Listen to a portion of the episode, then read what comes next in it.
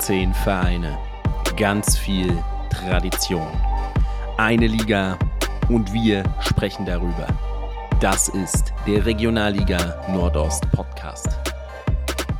Hallo und herzlich willkommen zu Folge Nummer 48 des Regionalliga Nordost Podcasts. Und heute schauen wir auf den ersten Spieltag in der Regionalliga Nordost. Der erste Spieltag steht vor der Tür mit neun Partien selbstverständlich verteilt auf Freitag, Samstag und Sonntag. Wir blicken da etwas intensiver drauf, als wir es vermutlich in den nächsten Wochen tun werden, wenn wir dann ja auch auf die Spiele zurückblicken. Und wir, das ist neben meiner Wenigkeit einmal Luca. Servus. Und Markus. Einen wunderschönen guten Tag. Und mein Name ist Clemens und ich würde sagen, bevor wir direkt einsteigen, ähm, können wir uns bei euch vielleicht nochmal kurz bedanken, denn einmal waren die Klickzahlen bei der letzten Folge super. Wir hoffen, dass das nicht nur der Hype der neuen Saison war, sondern dass ihr alle treu dabei bleibt. Und wir hatten ja gesagt bei der letzten Folge, dass es schön wäre, wenn wir wenigstens die 50 Follower auf unserem neuen Instagram-Account schon mal knacken. Und das hat geklappt. Ähm, wenn ich jetzt gerade Montagabend zu Beginn der Aufnahme drauf schaue, sind wir bei 51 FollowerInnen. Das heißt, da schon mal vielen Dank. Und wer noch nicht dabei ist auf Instagram, wir heißen RLNO-Podcast wie auf Twitter. Ähm, und folgt doch da gern rein, da posten wir auch immer die Folgen und auch so immer mal findet ihr was. Ähm, schaut doch da gern rein. Und dann würde ich sagen, springen wir auch direkt ohne großen, große Vorrede mal rein in den ersten Spieltag. Und die Saison beginnt am Freitag mit drei Spielen um 19 Uhr. Eins davon ist allerdings als das offizielle Eröffnungsspiel deklariert. Und zwar ist das die Partie zwischen Rot-Weiß Erfurt und der zweiten Mannschaft von Hansa Rostock. Und wer wäre besser geeignet, näher auf diese Partie zu blicken als Markus? Ja, ich mime heute mal den Thüringen-Experten. Ja, Rot-Weiß Erfurt hatten wir ja alle sehr, sehr hoch in unserer Tabellenprognose letzte Woche und Erfurt hatte letztes Jahr auch schon das Eröffnungsspiel, damals in Luckenwalde. Jetzt haben sie diese Ehre schon wieder. Das Spiel, das kann man jetzt schon sagen, wird auch übertragen. Es gibt wieder ein OTZ featuring Ostsport-Angebot über das ganze Jahr. Diese Saison sollen es 20 Spiele insgesamt sein, wovon vor allem und eigentlich nur Erfurt und Jena betroffen sein werden. Mit demselben Abo-Modell, das wir letzte Saison schon hatten. Also hat man einen Account oder einen Plus-Account bei den Funke Medien Thüringen, also OTZ oder bei der Thüringer Allgemeine und wie sie alle heißen. Dann kann man die Spiele gratis sehen. Ansonsten kostet das 5 Euro pro Spiel teilweise oder einem Abo, weiß ich nicht. 8 Euro im Monat. Ja, kann man auf jeden Fall mal gucken oder sich vielleicht einen Probeaccount machen, um das mal zu checken, wie das so alles funktioniert bei denen. Naja, also Rot-Weiß Erfurt empfängt Hansa Rostock 2 den Aufsteiger von der Küste. Und wenn wir uns mal die Mannschaft von Erfurt angucken, da ist einiges vorne geblieben, aber hinten ist sehr viel weggebrochen. Namentlich vor allem natürlich Aaron Manu und Patrick Encore, die beiden Top-Innenverteidiger, die Erfurt letztes Jahr streckenweise auch zu so einer sehr guten Defensive verholfen haben in der Liga. Manu hat zu Rot-Weiß Essen in die dritte Liga gezogen und Patrick Enkor, das ist ganz interessant, zu Hansa Rostock in die zweite Bundesliga. Naja, aber vielleicht spielt er ja auch direkt in dem Spiel erst einmal für die zweite Mannschaft. Wer weiß schon genau, was passiert in der Kaderplanung von Rostock. Franco Flückiger ist auch gegangen, da hat man den Vertrag aufgelöst. Da gab es ja gerade gegen Saisonende einige Querelen angeblich, auch in der Kabine. Und damit übernimmt Schellenberg jetzt als Nummer 1, der sich ja gegen Dortmund auch beweisen konnte im Testspiel. Ja, vorne hat man auch ein, zwei Leute abgeben müssen oder abgegeben. Das sind Osayaman Osave, den sie letztes Jahr zur Rückrunde geholt haben. Der ist nicht geblieben. Und Nazareno Ciccarelli, der phasenweise ein sehr, sehr guter und wichtiger Spieler für Rot-Weiß Erfurt war, der ist auch gegangen, wo man auch vernommen hat, dass der in der Kabine manchmal nicht so der umgänglichste Typ gewesen sein soll. Sonst noch einige Abgänge, wie zum Beispiel Enrico Starzev, der Bruder des Kapitäns der Erfurter, oder Simon Roscher, der aber auch nicht so viele Einsatzminuten hat und wenn, konnte er nicht wirklich überzeugen. das sind so die wichtigsten Abgänge, die sie hatten. Und auf der Seite mit den Zugängen, da gab es ja heute die große News, also für uns heute Montagabend am 24.07., dass Maximilian Pronyschew zurück in der Liga ist. Man kennt ihn ja noch aus Cottbuser Zeiten von vor zwei Jahren, wo er wirklich sehr gut gespielt hat. Jetzt kommt er wieder aus Österreich, aus der zweiten Bundesliga dort vom SV Horn. Auch Cottbuser Vergangenheit hat Malcolm Badu, den sie jetzt ablösefrei verpflichtet haben der auch das Offensivspiel noch ein bisschen ja, besser machen soll, ein bisschen breiter gestalten soll, was die Personalsituation angeht. Ebenso wie auch Michael Seaton, der vom BRK kam. Das sind drei Namen, die man auch als Fan der Liga oder Fan einer Mannschaft der Liga kennen sollte und kennen dürfte. Ja, aber wie will man das Loch stopfen, das hinten äh, entstanden ist durch die Abgänge von Manu und Encore? Da hat man unter anderem Nathanas Zebrauskas geholt von Kräuter für zwei. Das ist ein 21-jähriger Litauer, Litune? Litune, oder? Litauer. Litauer? Litune klingt cooler. Äh, 21-jähriger Litauer ähm, von Kräuter für zwei, der jetzt so seine ersten Schritte bei der nicht zweiten Mannschaft geht.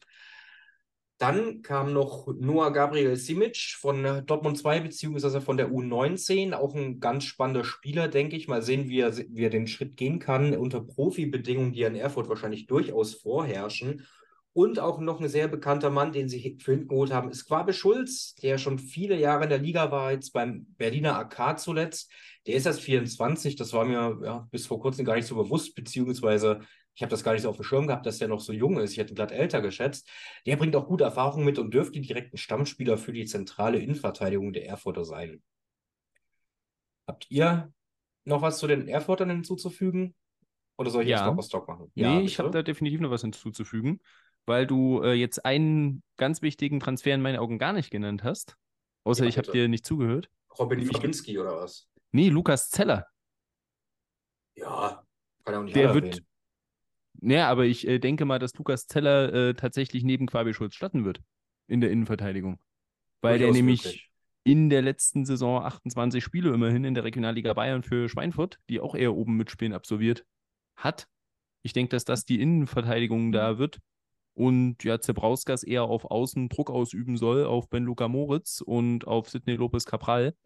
Und ähm, ja, ich glaube, ähm, Noah Gabriel Simic ist eher dann noch einer mit für die Breite in der Offensive.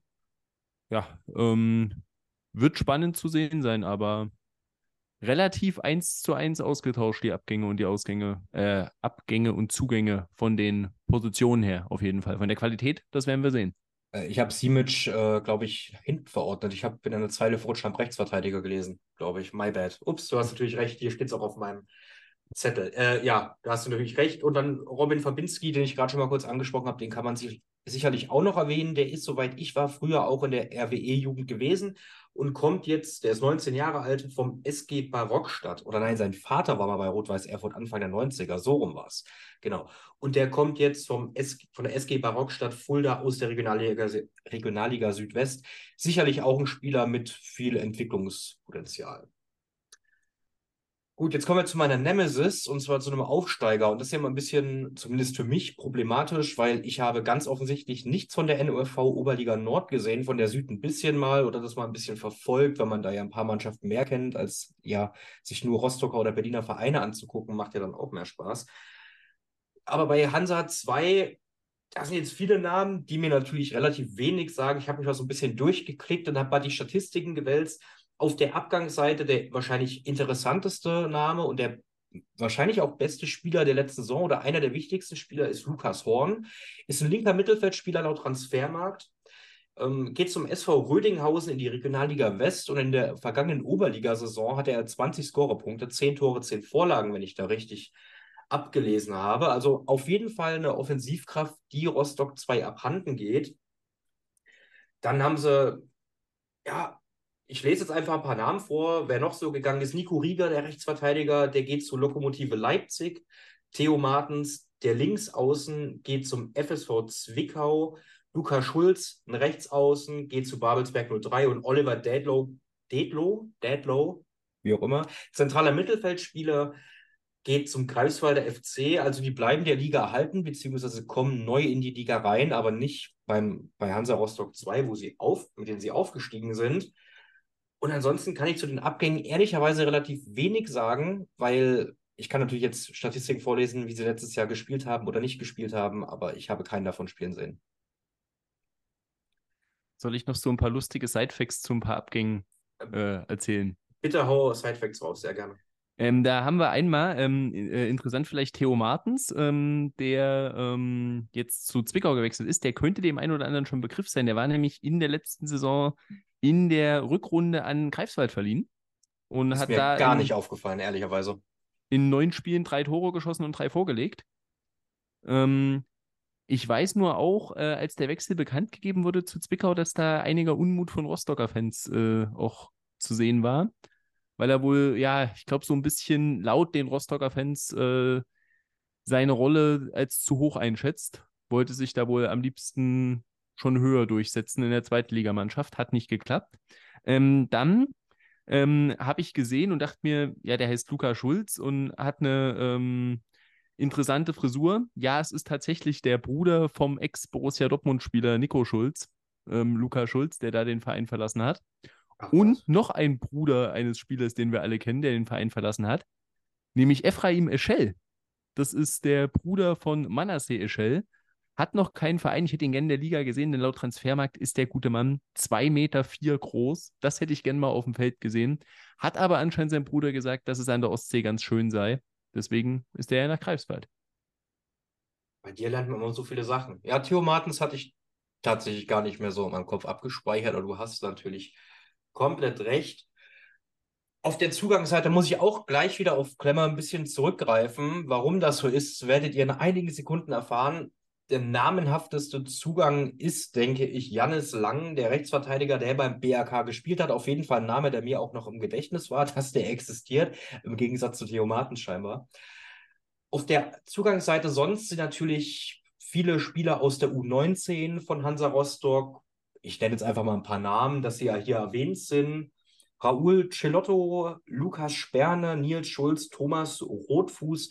Ich habe nichts von der U19-Bundesliga gesehen, deswegen tut mir leid, kann ich dazu auch nicht sonderlich viel sagen.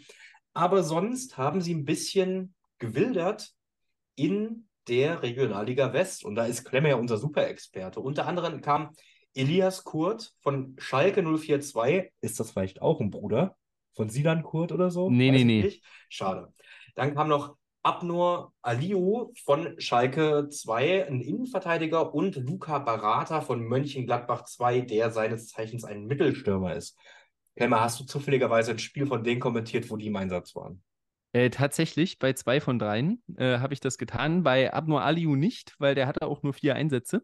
Ähm, da äh, war ich nicht dran äh, beteiligt, kann ich also nichts zu sagen. Ilias Kurt hat immer mal wieder gespielt, hatte 17 Einsätze, ist jetzt in meinen Augen nicht irgendwo besonders rausgestochen, aber auch nicht irgendwie abgefallen. Da hatte Schalke auch immer mal ein, zwei Kandidaten dabei, die dazu in der Lage waren.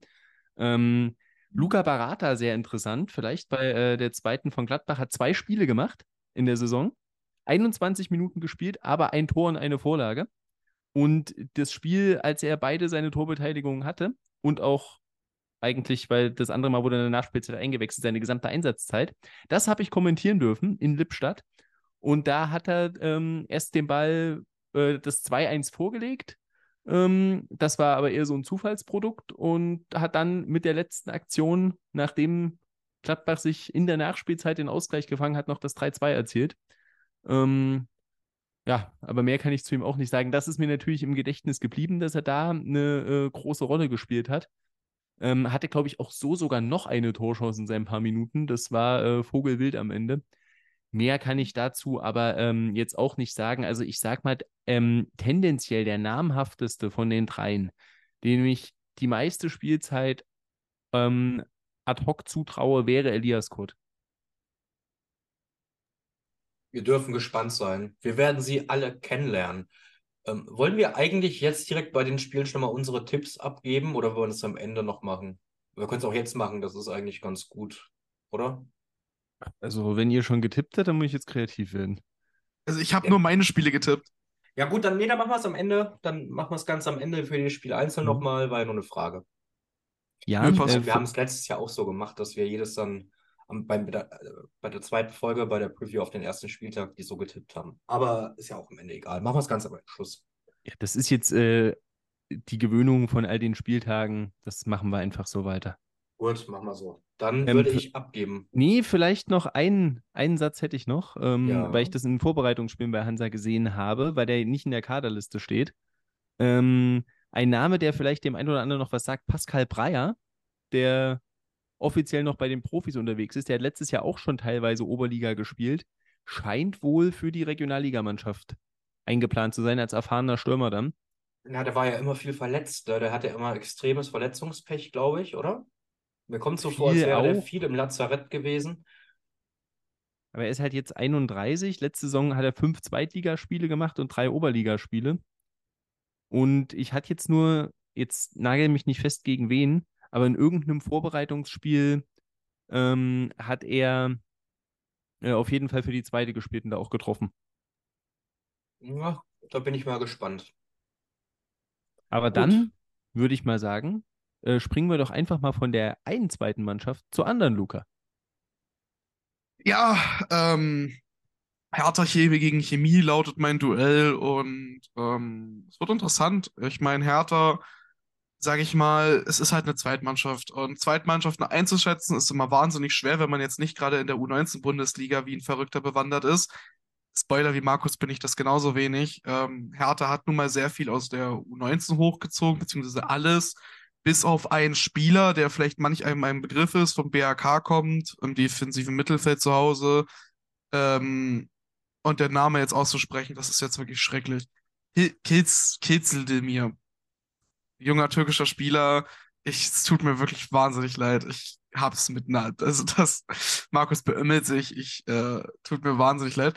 Ähm, auf jeden Fall haben sie sich sonst nur mit U19-Spielern verstärkt. Ähm, auch ein paar Abgänge verzeichnen können, aber jetzt nichts, also eigentlich hauptsächlich irgendwie die erste Mannschaft hoch. Ähm, relativ schwierig einzuschätzen, das Ganze. Ein bisschen mit Verletzungen zu kämpfen, gerade, ich sag mal, ja, so Starspieler in Anführungsstrichen mit, mit Masa fehlt jetzt erstmal bis Oktober, bis Ende Oktober verletzungsbedingt. Ist also relativ schwierig. Hertha insgesamt mit einer soliden Vorbereitung. Die Generalprobe haben sie dann gegen Energie ähm, etwas verkackt, auf gut Deutsch gesagt, indem sie Fans verloren haben. Muss man mal schauen, wie das äh, sich jetzt entwickelt.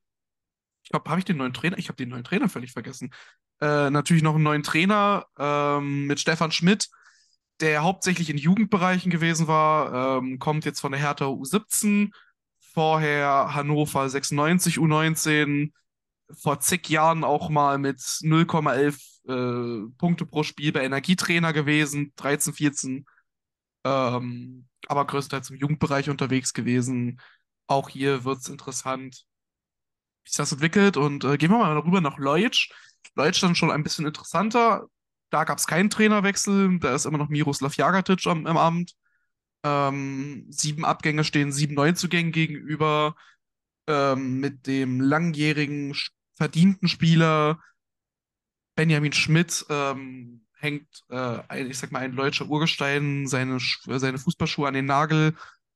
Des Weiteren geht auch Manasseh Eschel. Ich sag mal, das ist jetzt so der größte Abgang in Leutsch ähm, zum Ligakonkurrenten oder Ligarivalen, zum Greifswalder FC.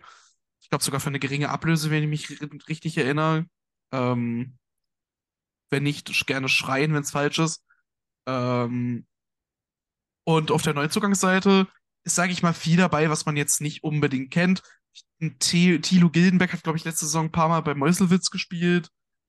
Ähm, ein junger Spieler von Halle, sage ich mal, auch als erste Jugendmannschaft. Ich glaube, Maximilian Jagatic ist der Sohn vom, von, von Miroslav Jagatic, wenn mir nicht alles täuscht. Und ich meine, natürlich der, der, der namhafteste Zugang, Marcel Hilzner ähm, von Werder Bremen 2, ein Leipziger Junge, kommt nach Leutsch. Natürlich kein schlechter Spieler, nichtsdestotrotz ist die Frage, wie fit ist er nach seinen letztjährigen Verletzungen, hat einen Trainingsrückstand. Da wird, sich, wird man jetzt sehen müssen, wie sich das jetzt entwickelt. Wird auf jeden Fall ein spannendes Spiel werden. Ähm, hat noch jemand von euch beiden irgendwas hinzuzufügen? Wenn nicht, dann darf Klemme gerne seine Partie machen.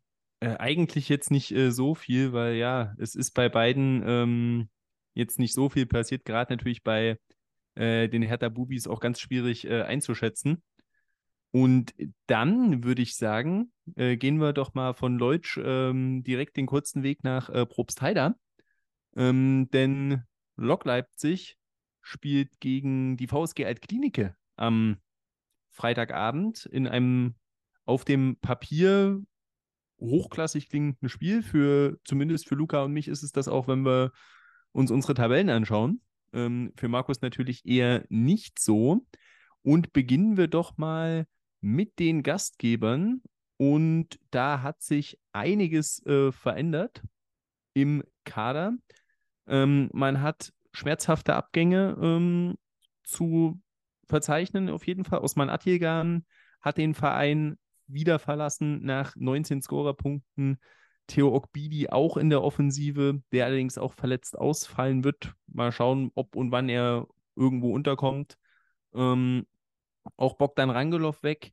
Die haben alle noch keinen neuen Verein, da kann man noch abwarten, aber auch schon wichtige Spieler, die woanders unterschrieben haben. Das ist einmal Erik Wufak, der zu Rot-Weiß Essen gewechselt ist in die dritte Liga. Ähm, und schauen, ob er da spielen wird, aber ist sicherlich schon ein Verlust für Lok.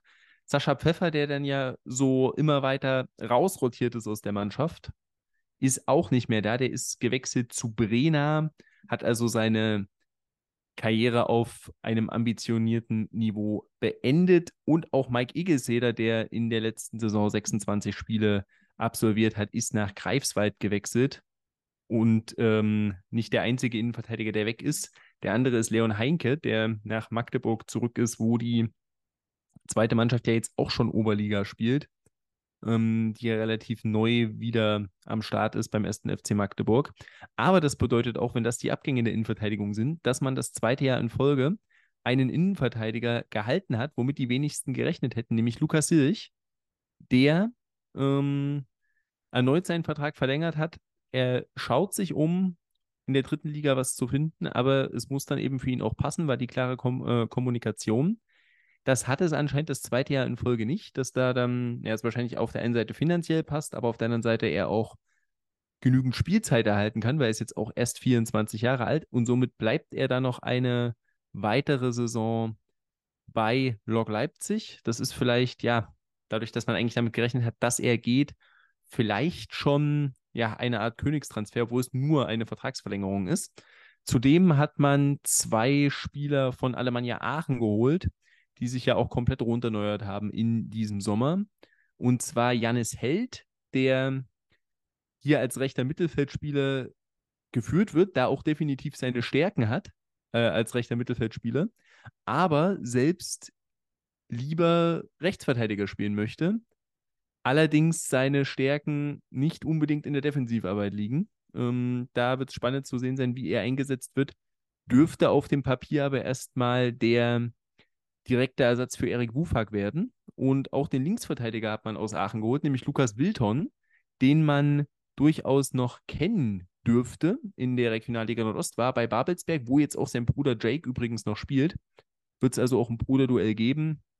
Hat letzte Saison auch 29 Spiele für die Alemannia gemacht und da durchaus ähm, ja, elf gelbe Karten bekommen, ist eher defensiver orientiert.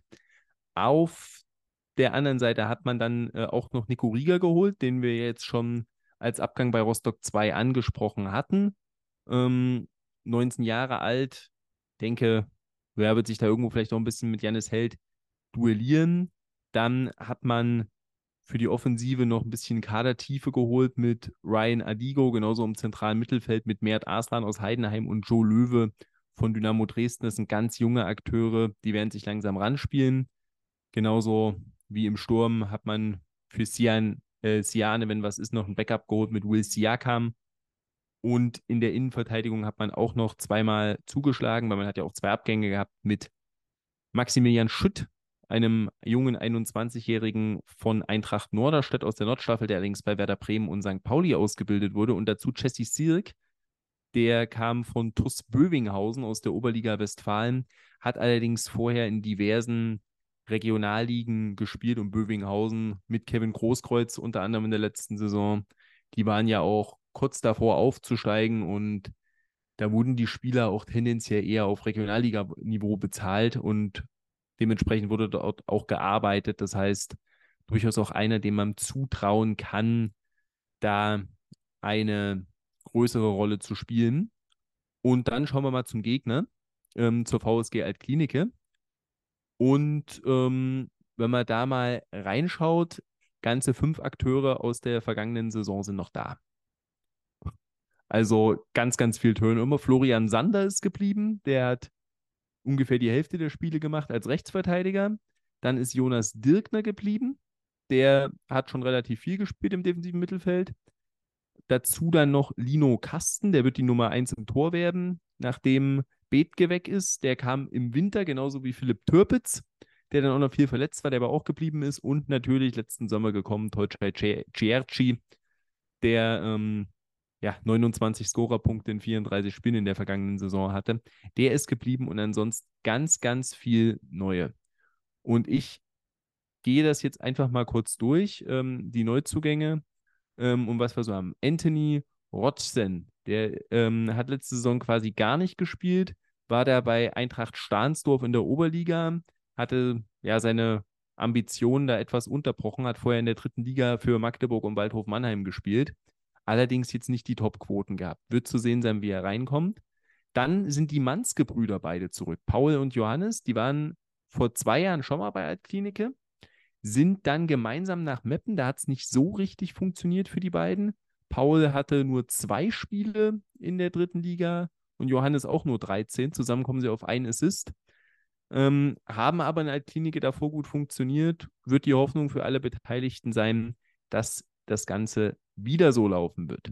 Dann gibt es auch noch andere Vereine, wo man doppelt zugeschlagen hat, nämlich den BRK mit Sean Kauter und Rintaro Yajima, die ja dort durchaus beide eine Rolle gespielt haben. Und tatsächlich auch bei TB, wo man Luis Wagner geholt hat. Auf der einen Seite, einen jungen 20-Jährigen, der aber viel gespielt hat. Und Luca Marino, der Rechtsverteidiger, der auch immer wieder, ja, wenn ich mich jetzt so zurückerinnere, noch eher auffällig war im positiven Sinne, ab und an mal zumindest, bei dieser Mannschaft, wo nichts zusammenlief.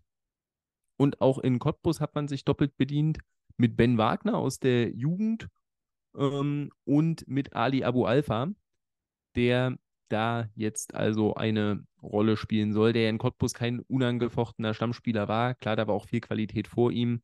Da hatte man sich, schätze ich mal, auch etwas mehr erhofft. Und jetzt bekommt er die Chance in Altklinike. Zudem auch noch drei andere Akteure, die es wert sind, genannt zu werden, weil eben der ganze Kader ausgetauscht wurde. Tobias Gunte, der mir bei Viktoria Berlin letzten Saison eigentlich oft gut gefallen hatte. Der Innenverteidiger auch noch gekommen. Dazu Robert Zietarski, ein Pole vom VfB Oldenburg aus der dritten Liga, wo er in der vergangenen Saison auch 34 Spiele absolviert hat. Also absolute Stammkraft war. Das ist sicherlich einer der namhafteren Transfers und dazu noch Jakob Engel aus Schweinfurt, der da auch sehr, sehr viel gespielt hat. Wird sich also dann irgendwann mit seinem Abwehrkollegen äh, wieder treffen aus der vergangenen Saison, wenn es gegen Erfurt geht. Dementsprechend natürlich auch ganz, ganz viele Abgänge. Aber da brauchen wir jetzt gar nicht so viel zu sagen, bis auf ganz vereinzelte. Patrick Breitkreuz und Stefan Bremer, die sind beide zum BFC Preußen in die Berlin-Liga. Die rüsten ordentlich auf. Ähm, Kolja Uden, der ja sehr gut gespielt hatte über Teile der vergangenen Saison, gerade im Jahr 2023, der ist zur zweiten Mannschaft von Hannover 96 gewechselt. Ähm, bin ich auch sehr gespannt, was er da abliefert.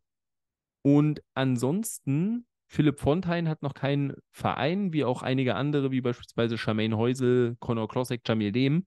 Und alle anderen, die ihr aus Altklinike kennt, ähm, die dann eine Rolle gespielt haben. Die nenne ich jetzt mal nicht, weil die werden noch auftauchen, weil sie nämlich alle innerhalb der Liga gewechselt sind. Und äh, da, wenn ihr das jetzt nicht komplett anders seht, würde ich sagen, schauen wir doch einfach drauf, wenn wir deren Vereine dann haben. Denn ich sag mal, wir haben da so Grüppchenbildung beim BFC und bei Babelsberg bei den beiden Teams. Wenn das für euch in Ordnung ist, ähm, würde ich sagen, schauen wir dann da einfach mal drauf. Ähm, ist jetzt die Frage. Wir könnten jetzt natürlich gleich mit dem BFC weitermachen, weil wir zum Samstag springen. Das hätte allerdings die negative Konsequenz, dass ich hier einen sehr langen Monolog halte und das möchte ich eigentlich verhindern. Machen wir es immer so, dass wir uns abwechseln, dass nicht einer zweimal hintereinander muss. Genau, Das äh, das möchte ich eben nicht. Ähm, und deswegen würde ich einfach mal sagen, Markus, du hattest angefangen. Nee, nee. Ich habe ein müssen es 14 anders Uhr. Spiel, ihr habt zwei Das- 13 Uhr Spiele. Das ist, äh, habe ich jetzt auch gerade gesehen. Das habe ich jetzt auch gerade gesehen. Ähm, da habe ich gerade nicht dran gedacht. Ähm, dann, Luca, ähm, haben wir keine Wahl. Dann äh, darfst du mal äh, über die Knallerpartie des Greifswalder FC gegen den FC Eilenburg reden, äh, bevor wir dann weitermachen müssen, weil klar, Markus muss jetzt den Abschluss machen an dem Samstag. die relevanteste Partie in diesem Spieltag. Ähm, oder beziehungsweise auch die Partie, die mir am meisten Kopfschmerzen bei der Vorbereitung gemacht hat. Also Greifs, erst fangen wir erstmal mit Greifswald an, das ist noch relativ simpel. Ich glaube, schon mal vorab zu sagen, ich werde jetzt hier nicht jeden einzelnen Neuzugang und Abgang nennen, weil da sitzen wir morgen noch hier. Das sind nämlich 15 Abgänge sowie 13 Neuzugänge. Ähm, die namhaftesten Abgänge sind davon wohl Syre, der nach Bayreuth geht, Richardson, der in die dritte Liga zum SV Sandhausen geht, sowie Granatowski, der erstmal noch vereinslos ist. Ähm, die Neuzuf äh, ne, bekanntesten Neuzugänge sind Manasseh Schell, wie vorhin angesprochen, aus äh, Deutsch, sowie Jakubow vom Chemnitzer FC und Niklas Brandt vom BFC. Das sind so, sage ich mal, die drei bekanntesten Neuzugänge. Es gibt natürlich noch einige andere, die auch, ähm, sage ich mal, Rang und Namen haben. Aber das wird jetzt einfach zu lang dauern. Der GFC an sich mit einer guten Vorbereitung. Ich denke mir, das ist das größte Achtungszeichen, Ausrufezeichen. Wenn man das überhaupt so nennen möchte, ist es mir jetzt einfach nur ins Auge gesprungen. Ähm, war das 8-0 gegen den H2 HSV 2, die meines Wissens nach auch Regionalliga spielen. Das ist also gar nicht mal so schlecht. Andererseits nur im Norden und der Norden ist, naja. Eilenburg auf der anderen Seite, muss man sagen, ist schwierig, weil Eilenburg ist halt ein Aufsteiger. Ich bin ehrlich, ich habe von der Oberliga nicht viel mitbekommen und dementsprechend sagt mir der Kader im Großen und Ganzen auch nichts. Ähm, muss ich die Hand heben. Ist aber größtenteils zusammengeblieben. Wenig Abgänge, wenig Neuzugänge. Insgesamt ein unbeschriebenes Blatt auch in der Regionalliga. Ich meine, den einen oder anderen kennt man dann doch, wie zum Beispiel als Energieler Adrian Jarosch. Ähm, ist natürlich noch ein Begriff. Der hat ja jahrelang in der Jugend gespielt. Ich glaube auch ein, zwei Profi-Einsätze gehabt, aber konnte sich nie durchsetzen. Jetzt eben zurück in der Liga. Der interessanteste Neuzugang ist äh, vielleicht Bibaku, der vom VfC Plauen kommt, äh, der letztes Jahr eigentlich relativ gute Werte in der Oberliga hatte. Da wird man jetzt sehen müssen, was das bestätigen kann. Eilenburg auch mit einer stabilen Vorbereitung, aber halt jetzt nicht mit den Kracher-Gegnern oder den hochkarätigen Gegnern. Wirkliche Gradmesser gab es da halt einfach nicht. Ähm, Im Großen und Ganzen, wir kommen später noch zu den Tipps, deswegen will ich nicht zu viel zu vorweggreifen. Aber ich sehe definitiv, ähm, sag ich mal, die Vorteile auf Greifswalder Seite, auch wenn diese den äh, Lars Fuchs äh, Trainer Malus haben. So, Clement, bitte. Ja, ähm, da bin ich mal gespannt. Also Lars Fuchs und du, da braucht es ein bisschen Arbeit, dass ihr noch gute Freunde werdet. Ähm, schauen wir mal zum Parallelspiel, ähm, wo ja auch ein Verein, der besser abschneiden will äh, als letzte Saison, gegen äh, auf einen Verein trifft, der neu in der Liga ist, nämlich der BFC Dynamo empfängt den FSV Zwickau. Und äh, schauen wir doch zunächst mal auf die Mannschaft von Heiner Backhaus. Die hat sich gut verstärkt, auf jeden Fall. Gab auch viele neue Leute und das ähm, ja, gefällt mir aber alles in allem gut. Ähm, man hat neu beispielsweise McMordy Hüter von den Hertha Bubis, ähm, den man da jetzt geholt hat, weil er einfach kein U23-Spieler mehr ist, konnte er da nicht bleiben ohne größere Probleme ähm, hat man sich gesichert. Dann für mich vielleicht ähm, die interessanteste Personalie, wenn auch nicht unbedingt ähm, der ja, namhafteste vielleicht. Julian Wiesmeier hat man geholt. Der hat letzte Saison immer in 21 Spielen in der ersten Bundesliga Österreichs gemacht beim SV Ried. Ähm, da bin ich sehr, sehr gespannt, ähm, was er so abliefern kann ja, ausgebildet vom 1. FC Nürnberg und dann jetzt die letzten zehn Jahre, nee, acht Jahre, äh, man sollte rechnen können, in Österreich verbracht mit 78 Bundesligaspielen, 140 Zweitligaspielen. Also da erwarte ich mir ein bisschen was. Dann Luis Malina ähm, aus Halberstadt, der da ja auch immer wieder einer ähm, ja, der interessanteren Akteure war. Ähm, da habe ich dann übrigens auch mal die Frage an euch, falls die jemand beantworten kann. Ähm, Lignani von Halberstadt, habt ihr da was gehört, äh, was mit dem passiert ist? Sonst gucke ich dann mal nach. Ähm, wir schicken uns jeden zweiten Tag irgendwelche Transfer-News aus der Regionalliga seit zwei Monaten und der Name ist sich einmal aufgetaucht. Dementsprechend, nein, ich habe nichts gehört. Ich eh nicht. Wenn, dann hätte Markus irgendwas gehört, der ist da so weit verzweigt. Das stimmt auch wieder. Das gucke ich mal nach, weil das äh, interessiert mich jetzt doch. Äh, werdet ihr ähm, noch erfahren. Also bleibt unbedingt dran in dieser Folge, um zu erfahren, was Ilya Lignani macht. Ihr könnt jetzt zwar auch googeln, aber bleibt einfach dran. Ähm, dann äh, hat, ja, irgendwie ist es so äh, ein bisschen Trend anscheinend, Spieler im Mehrfachpakt zu holen aus einem Verein. Hat äh, der BFC insgesamt dreimal gemacht.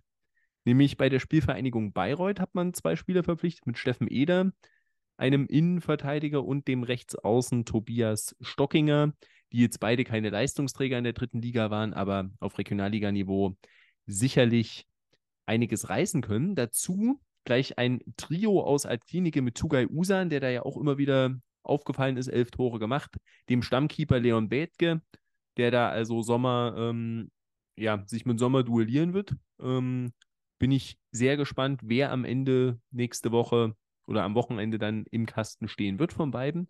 Und dazu noch John Liebelt, der auch 24 Spiele gemacht hat, ähm, von der VSG Altklinike.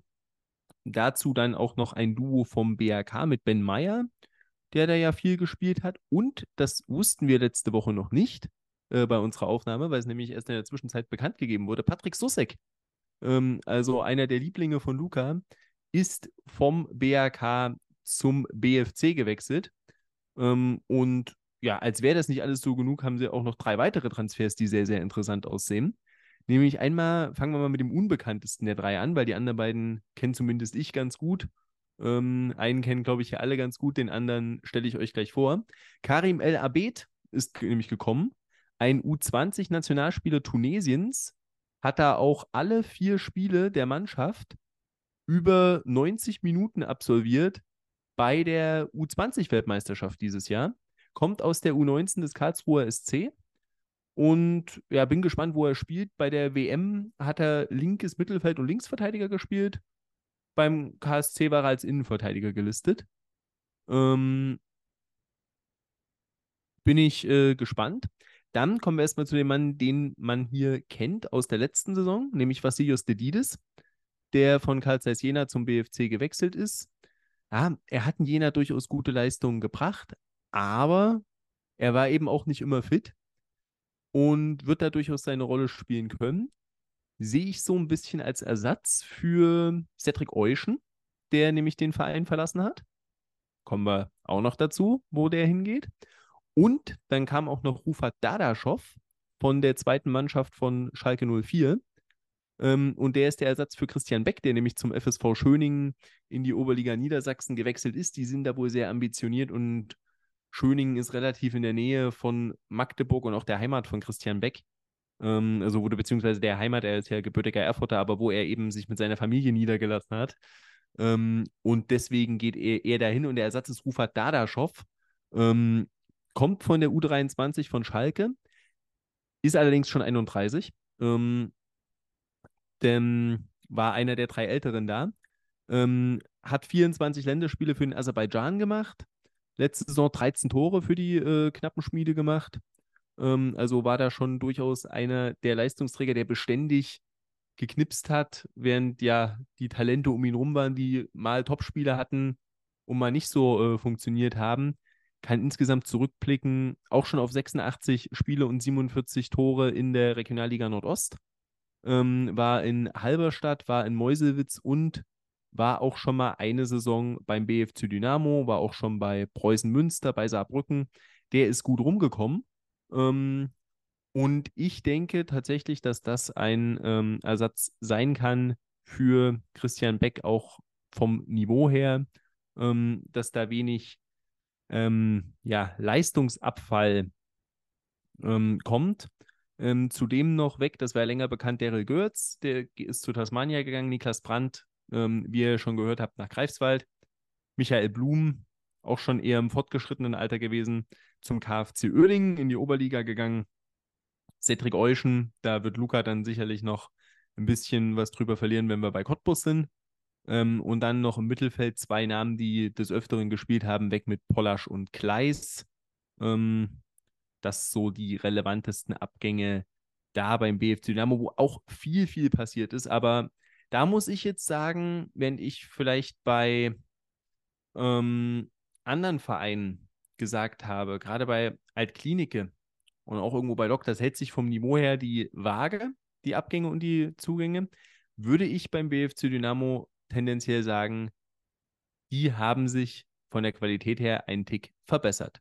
Und dann ähm, kommen wir mal zum FSV Zwickau. Und äh, ich weiß eigentlich gar nicht, warum habe ich mir eigentlich die ganzen Mannschaften rausgesucht, die mal komplett alles auf links gedreht haben. Ähm, also, ich sag mal so, wenn ihr meine Stimme mögt, schöne Folge für euch. Wenn nicht, wird es keine schöne Folge für euch. Denn da haben wir den FSV Zwickau, der momentan im Kader, oder was heißt momentan, wird sich wahrscheinlich nicht mehr viel dran ändern, vier Akteure hat, die letzte Saison auch schon da waren. Das ist der ewige Davy Frick, ähm, der da auch seit Jahren Kapitän ist und äh, in der dritten Liga Stamm spielt. Dann Mike Könnecke, ähm, der auch schon lange da ist, seit 2016. Und dazu zwei junge Spieler mit Yannick Vogt, ähm, der letzte Saison auch schon recht viel gespielt hat, wo auch eigentlich so die Hoffnung war, dass das der einzige Jüngere ist, der bleibt. Und Lukas Hiemann, einem Torwart, der hat ähm, auch schon 74 Regionalligaspiele gemacht für Optik Rathenow ähm, hat aber in seiner Zeit in Zwickau nicht ein einziges Spiel absolviert, weil er nicht an Prinkis vorbeikam. Der ist aber weg. Der ist äh, nach Offenbach gewechselt. Und ja, jetzt können wir hier mal ein bisschen schauen, wer neu ist. Man hat zwei Spieler aus Plauen geholt, Lukas Albert, ähm, ein Innenverteidiger, der da ja gespielt hat und sehr, sehr interessant, Lukas Will, ein Stürmer, der letzte Saison in 34 Spielen 26 Tore in der äh, Oberliga Süd geschossen hat und er hat auch gesagt, sein Ziel ist es, zweistellig zu treffen. Ähm, bin ich sehr, sehr gespannt drauf. Ähm, dann äh, auch Spieler aus zweiten Mannschaften geholt mit Sonny Ziemer von der Hertha, René Rüther aus Hannover, zwei Verteidiger und dazu noch für die Abwehr ähm, Philipp Heller aus Wolfsburg, da aber sogar aus der U19. Die haben ja auch keine zweite Mannschaft mehr. Dann Theo Martens hatten wir auch bereits ähm, angesprochen. Dann waren sie auch noch im Süden und Südwesten äh, aktiv mit Neuzugängen, die mir jetzt namentlich gar nichts sagen, haben aber immerhin gespielt in den Regionalligen mit Sandro Sengersdorf ähm, aus Heimstetten und mit Kilian Senkbeil äh, von der SGF Freiberg. Der wurde immerhin von Bayern München und RB Leipzig ausgebildet. Ähm, dann hat man noch ein Duo ähm, aus Österreich geholt mit Maximilian Somnitz, ähm, der da in der zweiten Liga äh, gespielt hat. Den hat man sogar nur geliehen. Äh, ist ein Deutscher ausgebildet von Union Berlin. Und Jan Hermann, ähm, der da für Blau-Weiß Linz, die, wenn mich nicht alles absolut täuscht, sogar aufgestiegen sind, gespielt hat und vorher bei der zweiten Mannschaft von äh, Bayern München unterwegs war. Ähm, ja, er ist aufgestiegen mit Blau-Weiß Linz. Ähm, also klar auch geholt, aber es wird alles eine große ähm, Unbekannte, sage ich mal. Und dazu auch noch drei Spieler aus der Regionalliga West, über die ich jetzt viel sagen können sollte. Kann ich aber nicht. Zumindest über zwei kann ich eigentlich gar nichts sagen. Über Luis Klein, der von Schalke kommt, und Lloyd Addo Kufur äh, von Rot-Weiß Aalen. Der hat eigentlich auch nur ein halbes Jahr gespielt. Und eine Rückrunde hatte ich mit allen nichts am Hut, allerdings ausgebildet von Borussia Dortmund und auch schon mal ein Jahr bei Optik Rathenow gewesen. Und dann für mich, glaube ich, von allen Neuzugängen fast der interessanteste ist Felix Schlüsselburg, der von, auch von Rot-Weiß Aalen kam. Der war bei ähm, Rot-Weiß Essen, hat es da nicht ganz reingeschafft in die erste Mannschaft, war dann verliehen nach Lippstadt, ist nach Aalen gegangen, hat da auch ganz gut gespielt, hatten jetzt keine gute Saison, aber ist einer im defensiven Mittelfeld, der in der Liga bestehen wird, ausgebildet von Borussia Dortmund. Ähm, das war einer der Transfers, der mir besser gefallen hat. Ja, und auf der anderen Seite eben ganz, ganz viele weg. Ähm, ja, mal so ein paar Beispiele. Jan-Marc Schneider ist in der dritten Liga geblieben nach Lübeck, Brinkis eben nach Offenbach, Robin Ziegele, dritte Liga, Regensburg, Patrick Göbel, der ewig da war, spielt jetzt einfach für die zweite Mannschaft von Borussia Dortmund. Ähm, also könnte lustig werden, wenn da mal Personalnot herrscht, wenn der plötzlich dann noch zum Bundesliga-Debüt kommt mit 30. Ähm, man weiß ja nie. Johann Gomez, einer der besten Spieler, der ist zur Eintracht Braunschweig ähm, in die zweite Bundesliga sogar gewechselt. Ähm, viele sind auch noch vereinslos. Vielleicht kommt der eine oder andere von denen sogar noch zurück. Da ist beispielsweise Konfliktszähler Löhmanns Röben dabei oder ähm, Nils Butzen. Ähm, Ronny König hat seine Karriere beendet. Ähm, der ewige, also auch nicht mehr da. Und auch Dominik Baumann, der Topscorer letztes Jahr noch, der ist nach Halle gegangen, der ist in der dritten Liga geblieben. Und Can Koskun. Den hatten wir ja schon, der ist nach Greifswald gewechselt. Also ganz, ganz viel Turnover äh, auch beim FSV Zwickau. Natürlich äh, mit einem auf dem Papier erheblichen Qualitätsverlust. Ähm, bin sehr gespannt. Die Mannschaft wird brauchen, um sich ähm, einspielen zu können, weil ja viele jetzt wirklich auch erst ganz frisch da sind. Ähm, das sah ja lange ganz, ganz abenteuerlich aus, dass da ja die Spieler noch keinen Vertrag hatten von den Neuzugängen. Jetzt haben auch acht erst nach dem 1.7. unterschrieben, sind teilweise immer erst ein paar Tage da. Das wird zusammenwachsen müssen. Da wird auch, glaube ich, noch viel passieren in den nächsten Tagen und Wochen beim FSV Zwickau. Aber der Auftakt wird so oder so nicht leicht. Und dass man natürlich in so einem frühen Stadium der Kaderplanung ist, wird es nicht leichter machen in Hohen Schönhausen. Aber es gab auch eine andere Mannschaft, die letztes Jahr auf höherem Niveau unterwegs war, jetzt viel Umbruch hatte und ja, vielleicht niedrige äh, Erwartungen hat, kleinere Brötchen backen muss als in der Vorsaison. Und das ist der Chemnitzer FC, Markus. Oder siehst du das ganz anders? Ich bin gespannt. Ja, willkommen aus Karl-Marx-Stadt. Äh, wir machen jetzt eine ganz traurige Sendung hier draus, wenn wir da über den Chemnitzer FC und die Transferaktivitäten reden. Wir hatten in der letzten Saison, Ende der letzten Saison ja schon öfter mal darüber gesprochen, was in Chemnitz so läuft oder leider Gottes läuft, wie viele sagen würden, denn da gibt es ja finanzielle Querelen, das ist nichts Neues, wir haben darüber gesprochen und dementsprechend mussten auch viele Leute gehen, beziehungsweise ihnen konnte einfach kein adäquates neues Arbeitspapier angeboten werden. Das wäre zum einen Tim Kampulka für mich. Wir haben es in unserer Folge damals im Saisonrückblick vereinbart. Der beste Außenverteidiger der Liga oder einer der besten, obwohl er da nur dreimal gespielt hat, ganz klar. Äh, über den darf auch Luca nachher ein bisschen reden, genauso wie über Dominik Pedivan, den defensiven Mittelfeldspieler, der den CFC verlassen hat. Wen wir schon auf Abgangsseite angesprochen haben, ist Jakub, Jakub Jakubow der auch weg ist, die langjährige Nummer 1, auch weg. Felix Brückmann, auch jetzt ein paar Jahre hier, äh, hier gewesen, in Chemnitz gewesen, auch weg. Es gibt also kein Bruderduell mehr zwischen Felix und Florian. Und dann haben wir noch Furkan Kürcicek, auch noch auf jeden Fall bekannterer Name. Den zieht es zum FV Illertissen in die Regionalliga Bayern. Ich glaube, bei Brückmann habe ich es gerade gar nicht gesagt. Äh, der geht zum Weiche Flensburg in die Regionalliga Nord ebenfalls gehen, aber noch ohne neuen Verein sind Kilian Paljuka, der auch hin und wieder ganz gut mal geknipst hat in der vergangenen Saison. Okan Kurt geht, der defensive Mittelfeldspieler. Letzte Woche haben wir über Michel Ulrich auch schon gesprochen, dessen Arbeitspapier aufgelöst wurde. Und Lukas Arnold, der junge rechte Mittelfeldspieler, geht auch. Da stellt sich natürlich die Frage, wenn so viel Erfahrung und so viel Qualität, die ja wirklich vorhanden war, wegwechselt, wer kommt denn beim CFC dazu? Und da haben sie heute vermeldet, dass Manuel Reuter vom FSV Frankfurt aus der Regionalliga Südwest kommt. War Stammspieler, ist rechter Verteidiger, hat in der Vergangenheit aber auch Linksverteidiger gespielt, linkes Mittelfeld, rechtes Mittelfeld. Ja, Tendenz wahrscheinlich dann auch Schienenspieler, auf jeden Fall interessant. Ähm, der ist auch erst 21 Jahre jung, aber bringt schon einiges an Erfahrung mit, wurde damals bei Stuttgart ausgebildet, beim VfB. Felix Müller kommt für die Innenverteidigung vom ZFC Meuselwitz. Dann haben wir noch Leon Ampadur, auch aus der Regionalliga Südwest vom TSV Steinbach, ein defensiver Mittelfeldspieler. Niklas Erlbeck, auch ein Bekannter in der Regionalliga Nordost, kommt von Energie Cottbus. Dann haben wir noch, und dann wird es jetzt ein bisschen, ja, unbekannter, sagen wir mal so, Jan Koch, Innenverteidiger vom von der SGF Freiberg aus der Regionalliga Südwest. Nils Liesek von RW Koblenz aus der Oberliga Rheinland-Pfalz Saar und Davis Smith, ein US-amerikanischer Mittel Mittelstürmer, der vereinslos war. Dazu haben sie aus der U19 Yannick Abayomi, Kingsley, Allison Akindele und Stanley Burke hochgezogen. Oder Birke, das Deutsche, der ist nicht der Amerikaner. Ähm, Abayomi ist Innenver Innenverteidiger, Akindele ist Mittelstürmer und Birke ist Torwart. Und die Torwartposition finde ich generell ganz interessant beim CFC. Ich habe es ja schon mal angesprochen, auch Ende der letzten Saison, dass der CFC eine super Jugendarbeit hat.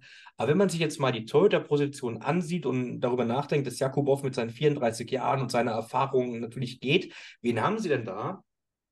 Der älteste Torwart von den dreien, die beim CFC im Kader sind, ist 20 Jahre alt. Das ist David Wunsch. Der hat in der vergangenen, vergangenen Saison drei Spiele absolviert, zwei über 90 Minuten und eins war letzter Spieltag über zwei Minuten, als er für Jakubow eingewechselt wurde. Und dann halt Stanley Birke, der 18 ist, und Clemens Bolt, der 16 Jahre alt ist. Also wenn sich da nichts mehr tut, huiuiui. Das wird auf jeden Fall spannend. Da ist ein enormes Potenzial da, aber auch ein großes Risiko zu fallen mit so jungen Spielern. Und generell ist das im Kader der Chemnitzer noch mehr Jugend forscht als die Jahre davor. Schon wenige Spieler sind 30 oder gehen stark auf die 30 zu. Die meisten sind um die 20, 21 Jahre alt. Also auf jeden Fall eine Wundertüte. Und dem gegenüber steht der FC Karl Zeiss Jena, die ich ja bestens kenne, kennen sollte. Da ist jetzt nicht sonderlich viel passiert auf dem Transfermarkt. Wir haben es schon angesprochen gerade eben, Vasilios Didis ist zum BFC Dynamo gegangen, Takero Itoi, der bei Jena jetzt auch nicht so viel gespielt hat und nicht so oft die Möglichkeiten hatte, ist zu Hessen Kassel gegangen. Dervis Erkan, ich glaube, der war letztes Jahr der Spieler mit der besten Passquote in der Liga, weil er einen Pass gespielt hat und der kam an. Der ist zum FC Eilenburg. Elias Rosner, der junge Linksaußen slash Mittelfeldspieler, ist zum SSC Weißenfels in die Verbandsliga Sachsen-Anhalt und ebenfalls den Verein verlassen haben Kevin Wolf, der Rechtsverteidiger, der ja zur Rückrunde wiederkam. Uljan Tesel, wobei man bei dem ja sagen muss, der hatte extrem viel Verletzungspech und in Jena überlegt man noch, ob man ihn vielleicht nicht irgendwie halten könnte und ihm eine Chance geben könnte weil er halt wirklich, wenn er gespielt hat, war er solide in meinen Augen, bis gut oder sehr gut sogar, aber war halt wirklich vom Pech verfolgt in der vergangenen Saison. René Lange wird ja auch noch aufgeführt, aber der ist ja schon seit der Halbserie, seit der Rückrunde der vergangenen Saison Co-Trainer und Matti Langer, der ja schon lange bei Jena sogar noch unter Andreas Patz aussortiert wurde.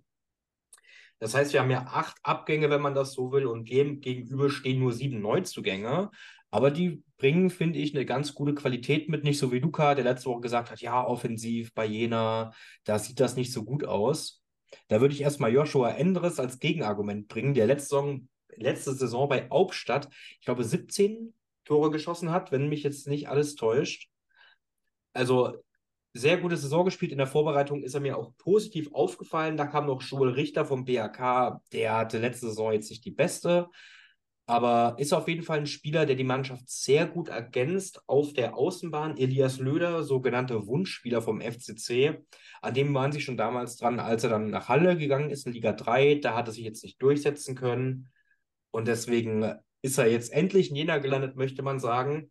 Finn Kleschetski, einer der wahrscheinlich besseren Spieler von Germania Halberstadt, soll die Defensive noch ein bisschen breiter machen, verstärken. Breiter machen ist ein gutes Stichwort. Der Mann ein Kreuz, ich weiß nicht, wie der Äquator ja, bin ich mal gespannt, wie das ankommen wird. Luca verzieht die Mine und aus der Jugend, aus der U19 hochgezogen haben sie Benjamin Zank, den Mittelstürmer, Justin Smiller, den Linksverteidiger und Josien Nathaniel, den Mittelstürmer. Also, das Zukunftskonzept wird in Jena umgesetzt. Der Kern der Mannschaft wurde gehalten, die starke Defensive wurde zusammengehalten. Und das ist, denke ich, ein Kader, mit dem man durchaus was anfangen kann. So,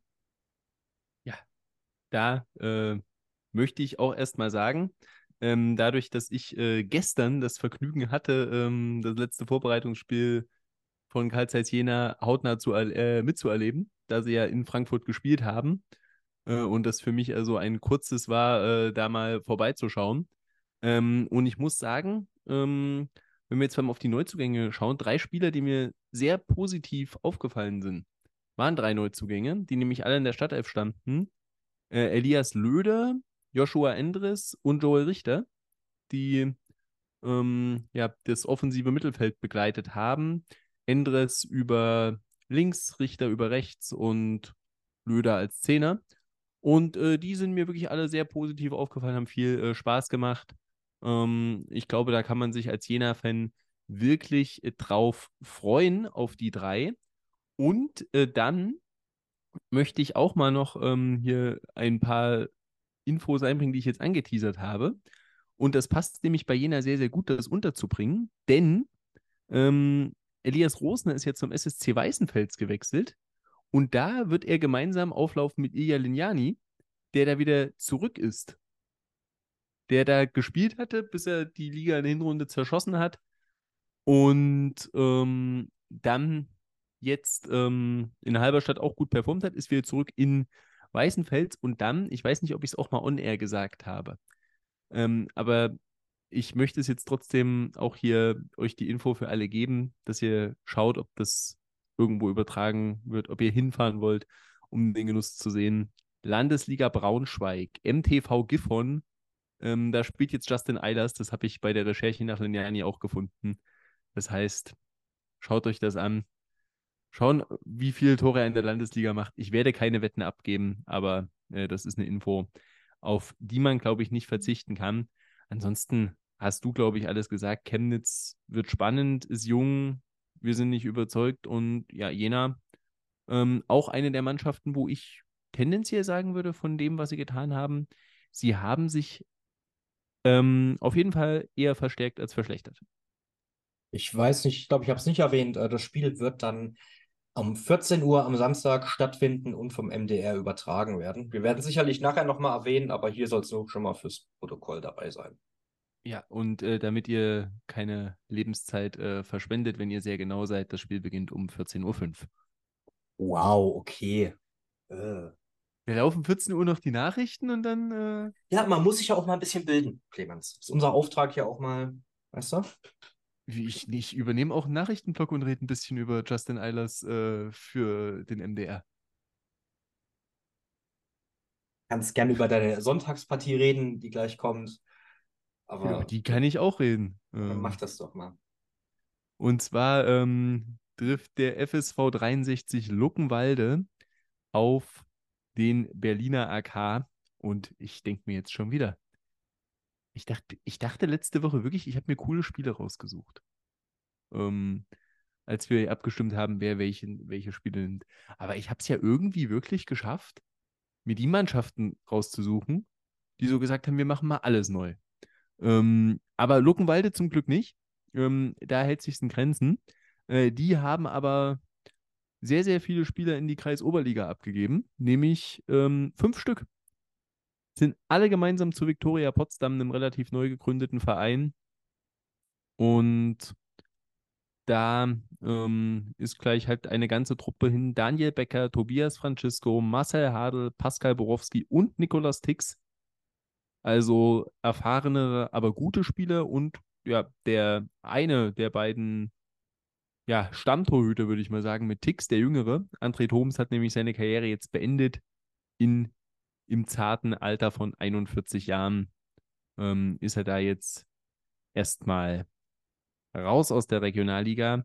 Abgänge dann auch noch weitere Karriereenden bei Aaron Bogdan und Dennis Rotenstein und auch Philipp Einsiedel, Nils Gottschik, Steve Ziska und Ian Kroh werden nicht mehr dabei sein, wie auch, das ist vielleicht neben den Älteren wie Becker, die trotzdem gut waren, einer, der noch richtig wehtut, ist Stefan Rankic, der ähm, zur zweiten Mannschaft von Holstein Kiel gewechselt ist. Also hat er als junger Spieler gut performt und hat so vielleicht die Möglichkeit, da noch ein bisschen nach oben zu schielen, ähm, was die Liga angeht, auch wenn er erstmal weiter Regionalliga spielt. Äh, aber man hat sich durchaus auch verstärkt und das teilweise sehr interessant, nämlich gleich dreifach in Cottbus mit Niklas Geisler, der jetzt nicht die ganz große Rolle gespielt hat in der letzten Saison, aber sicher in Luckenwalde mehr spielen können wird. Könnte ein möglicher Ersatz für Daniel Becker sein von der Position her. Jonas Böhmert, der äh, fix verpflichtet wurde, mit äh, 19 Jahren in Cottbus schon Einsätze bekommen hat, jetzt nicht so weit weg war von der Stadtelf, aber dadurch, dass die Cottbuser Defensive recht stabil geblieben ist vom Personal her, ist halt für ihn schwierig wird, da reinzukommen. Deswegen für ihn der Fixwechsel nach Luckenwalde und dazu noch eine Leihe aus Cottbus, ebenfalls in der Innenverteidigung mit Edgar Kaiser, der überwiegend in der A-Jugend gespielt hat, da aber sehr viel gespielt hat. Und zwar ähm, 16 Spiele über die volle Distanz. Das heißt, ähm, durchaus auch ein Talent, wo Cottbus sich natürlich erhofft, dass er Spielpraxis bekommt und ihn wahrscheinlich dann, wenn sie Kaiser verleihen und Böhmert fest abgeben, Kaiser als das größere Talent sehen, obwohl sie ungefähr gleich alt sind. In der Innenverteidigung hat man auch noch weiter zugeschlagen mit Lukas Albrecht. Aus Altklinike hat man da auch noch Erfahrung geholt und im offensiven Mittelfeld hat man noch Tim Koch geholt aus Halle, der da aber in der ersten Mannschaft nur mal einen Kurzeinsatz im Pokal hatte. Schwierig einzuschätzen. Auf der rechten Seite im Mittelfeld hat man auch noch zwei Spiele geholt mit Oliver Maric aus äh, Berlin von der Viktoria, der da viel gespielt hatte, bis er sich verletzt hat.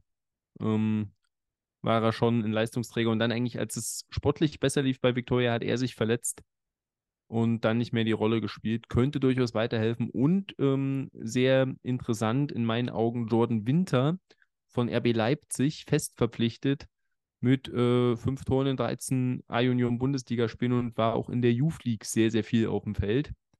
Also, nicht der schlechteste Transfer. Wo ich mir allerdings ein paar kleinere Sorgen mache bei Luckenwalde, ist die Torhüterposition. Da hat man, wie gesagt, Tix und Thomas abgegeben, hat Kevin Tittel ähm, verpflichtet vom MSV Neuruppin, ähm, wo er in der letzten Saison Stammkeeper war, aber ganz schwierig einzuschätzen. Er hat auch schon 35 Spiele in der Regionalliga Nord gemacht, sogar 13 Drittligaspiele, einst für Chemnitz. Aber da bin ich wirklich sehr gespannt, kann ich schwer einschätzen. Ähm, die Kommunikation der Luckenwalder klang schon, als ist es die klare Nummer 1 und er da auch ja, gesetzt und hat hohes Niveau, aber bin ich gespannt, kann ich schwer einschätzen. Schauen wir mal äh, auf der anderen Seite zum Sorgenkind ähm, der Liga, nämlich dem BRK, wo ja alles drunter und drüber gegangen ist. Mit Jeffrey Seitz hat man jetzt einen neuen Trainer, der kam vom SC Starken aus der Berlin-Liga. Ähm, jetzt hatte ich vorhin mal bei Zwickau geguckt, jetzt gucke ich hier auch mal ad hoc nach. Bei, beim BRK sind zwei Spieler, nee, kann ich zählen, fünf Spieler im Kader, die äh, letzte Saison auch schon da waren. Allerdings äh, sind da auch mit Oma Hajai, ähm, Kilian Schubert und Kilian Schubert in erster Linie, die beiden, zwei Spieler dabei, die gar keine Rolle gespielt haben. Umut Satici jetzt auch nicht die ganz große Rolle und eigentlich die einzigen beiden, die irgendwie relevant waren. Ähm, für den BRK in der vergangenen Saison, die noch da sind, sind Jamal Rogero und Jinji Yamada. Ansonsten auch alles weg und die Neuzugänge jetzt auch nicht so überzeugend äh, von den Namen her. Da hat man nur drei Spieler, ähm, ja, vier Spieler, die letzte Saison Regionalliga gespielt haben. Allerdings kommen davon zwei aus Lichtenberg, ähm, sind also abgestiegen mit Marcel Premo und Irfan Brando, die da aber zu den Besseren gehört haben. Durchaus. Dann hat man ähm, einen Felix Pilger, der jetzt bei TB nicht die große Rolle gespielt hat. Und Mustafa Fatiras, der ähm, einen Einsatz hatte für den BSV Reden in der Nordstaffel. Und ansonsten kommt das alles von unterklassigen Vereinen aus der eigenen Jugend. Ähm, wahrscheinlich noch die interessantesten ähm, Panzu Ernesto, ähm, ein Innenverteidiger, der ähm, bei der Hertha mal unter Vertrag, oder auch schon beim BRK war, der Länderspiele für Angola ähm, absolviert hat. Und Philipp Höffler ähm, von der zweiten Mannschaft von Fortuna Köln, der allerdings auch schon für den FC und Fortuna äh, viel, viel Regionalliga West gespielt hat. Und ansonsten eben Abgänge über Abgänge über Abgänge. Viele hatten wir jetzt schon erwähnt. Joel Richter nach Jena, Michael Seaton nach Erfurt, Patrick Sosek zum BFC, Serkan Dursun, der ein bisschen gespielt hatte, ist nach Ottensen gegangen. Ähm, und dann eben viele, die auch noch keinen neuen Verein haben. Quabi Schulz hatten wir ja beispielsweise erwähnt, Tarek Chad ist sogar nach Magdeburg. Ähm, Janis Lang hatten wir erwähnt, ähm, die beiden nach Altklinike, Joel Feating ist noch zu Fortuna Köln. Pleron Kraschnicki war nur geliehen, ist zurück bei Schalke 2, hat er jetzt auch nicht die ganz große Rolle gespielt. Julian Klar ähm, hat, verlässt den Verein, man weiß noch nicht wohin, genauso wie Keanu Schneider, Luis Zwick, der Stammtorwart, oder jetzt auch noch in den letzten Tagen wurde es verkündet, Jürgen Jasula, der mit seiner Erfahrung da sicher irgendwo ähm, die Stütze war ähm, oder hätte sein sollen, ist schwierig äh, zu benennen. Wenn ich jetzt hier mal ganz kurz noch durchzähle. Hast du gerade gesagt, Luis Zwick wechselt? Sorry, ich war gerade Brain AFK. Ja. Ja, der, heute kam vor zwei, drei Stunden die Meldung, dass er bleibt, hat einen neuen Einjahresvertrag unterschrieben. Das, äh, da hatte ich äh, dann nicht nochmal kurz ich habe vorher. zufällig auf Insta, wirklich nur ganz zufällig ich, auf Insta gesehen. Hatte ich nicht nochmal einen Instagram-Account gecheckt, fairerweise. Dann wären es mit Luis Zwick, äh, wenn wir den jetzt schon mit reinnehmen. Ähm, ja, jetzt sehe ich es hier auch. Ähm, ist dann der 16. Spieler im Kader der Mannschaft, wenn er bleibt. Ähm, aber der dritte Torwart, also es bleibt jetzt dabei 13 Feldspieler, ähm, die man hat. Die Testspielergebnisse waren jetzt auch alles andere als überragend. Zuletzt hat man sich zum Sieg gegen Neustrelitz gequält, hat aber auch schon gegen unterklassige Gegner relativ klar verloren. Beispielsweise gegen Hertha Zehlendorf gestern. 3-0, glaube ich, wenn mich jetzt nicht alles täuscht.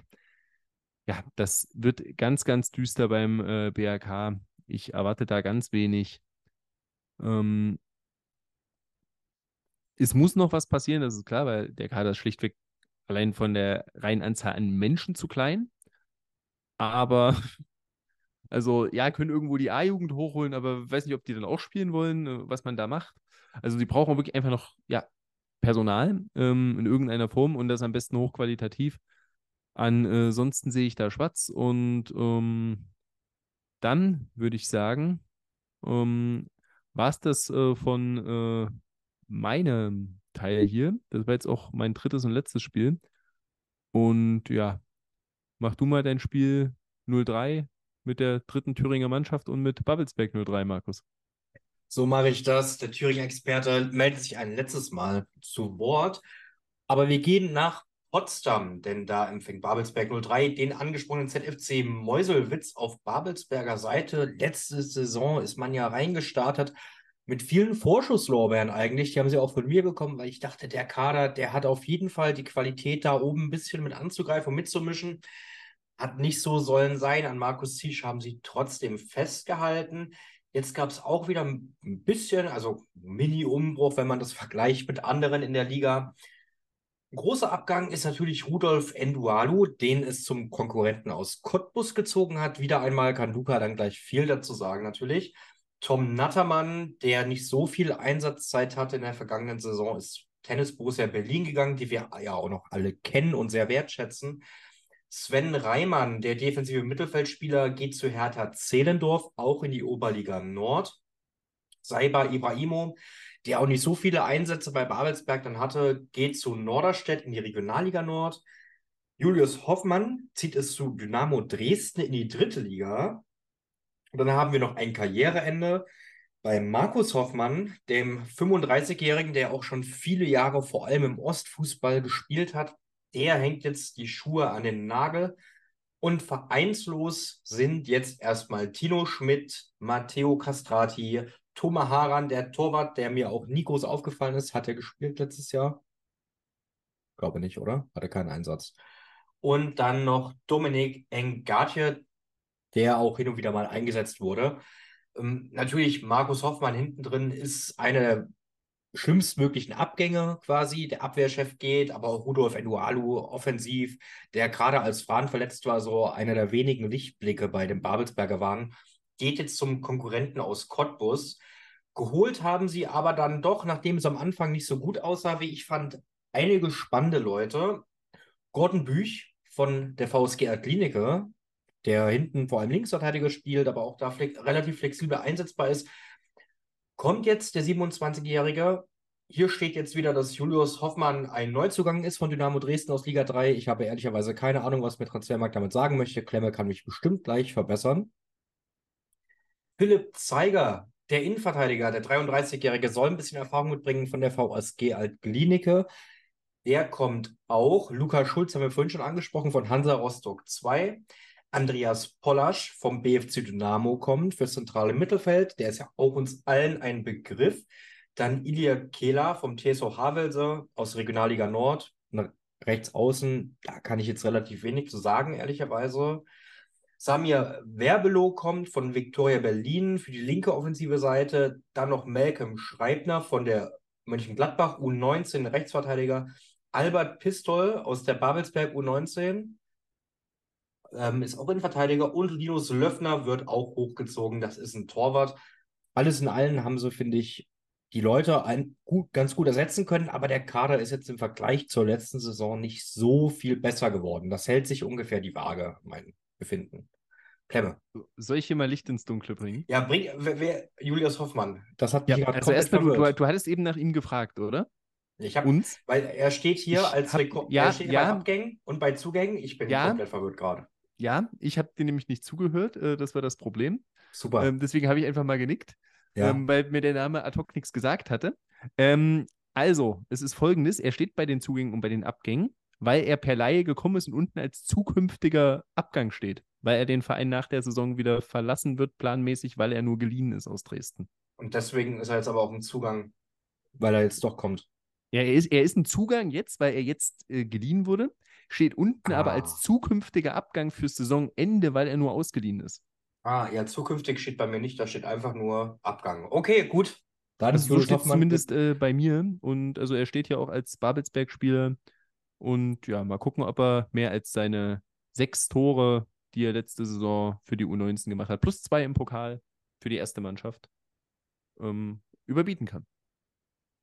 Ich Bei bin gespannt. 11-0. Ich bin aber ebenso gespannt, was beim ZFC Meuselwitz in der neuen Saison so geht, auch wenn ich da natürlich meine Zweifel habe, wie wir letzte Woche schon festgestellt haben. Auf der Minusseite stehen erstmal Felix Müller, der zum Chemnitzer FC ging, Patrick Scheder, der zurückgeht zur Spielvereinigung Bayreuth. Thilo Gildenberg haben wir ebenfalls schon erwähnt, der zu Chemie Leipzig geht. Martinez geht zum VfC Plauen in die NUFV Oberliga Süd. Tim Birkner, der Innenverteidiger, geht nach Auerbach. Ganz wichtige Personalie in meinen Augen natürlich Fabian Stenzel, der 36-jährige defensive Mittelfeldspieler, beendet seine Karriere. Da bricht einiges dann doch weg in Meusewitz.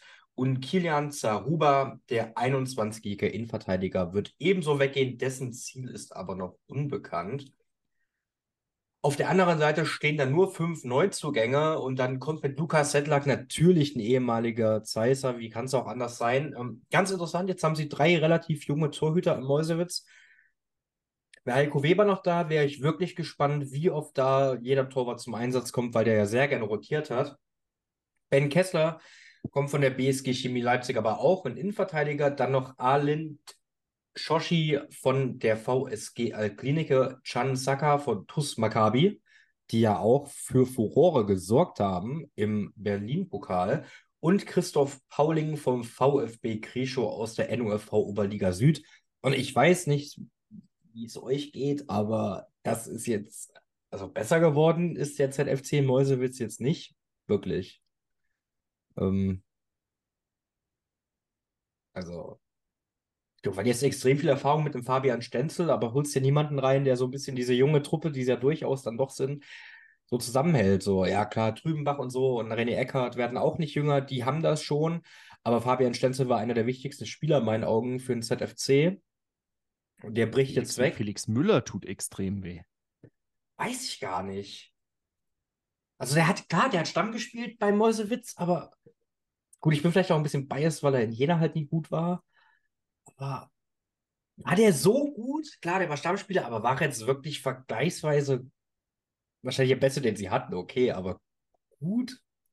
Ich glaube halt nicht, dass äh, er durch ähm, Ben Kessler 1 zu 1 aufgefangen werden kann. Das weiß ich tatsächlich nicht.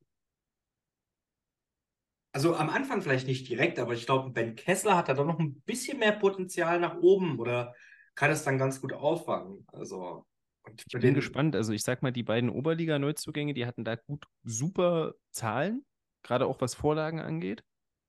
Und ja, an den Choshi ist halt so ein Brecher vorne drin. er Wie der den mit Trübenbach wirklich durchsetzen. das ist halt die große Frage. Also Und äh, Trübenbach ist ja gesetzt. klar, der äh, spielt da so lange er möchte. Ja. Ähm, und äh, der Punkt vielleicht noch so, ich könnte mir schon vorstellen, dass Setlack einfach ein gutes Upgrade im Tor ist. Ja, durchaus. Er war bei Jena ja auch nicht schlecht. Also er wäre, hätte auch sicherlich Nummer eins bleiben können nach der vorletzten Saison. Ähm, ich weiß auch nicht, was ich mit dem Trainer anfangen soll. Das wird sich noch zeigen, weil das wirklich auch ein Fragezeichen ist. Also jetzt nicht in die eine oder in die andere Richtung. Ich kann es einfach nicht sagen. Also Sedlak wird dann schon ein Upgrade sein. Aber ob die Mannschaft jetzt so viel besser geworden ist und letztes Jahr hat man sich auch relativ knapp gerettet, ich bin sehr gespannt. Ja. Ich sag mal so, wer neun Jahre in Jena und drei Jahre in Darmstadt war, der muss Qualität haben. Äh, ich glaube an Georg Martin Leopold. Ja, ich glaube, die drei Jahre in Darmstadt, die ziehen ihn wieder so ein bisschen runter, das ist ganz klar. Das sollst du auch damit sagen, das finde ich super. Ähm,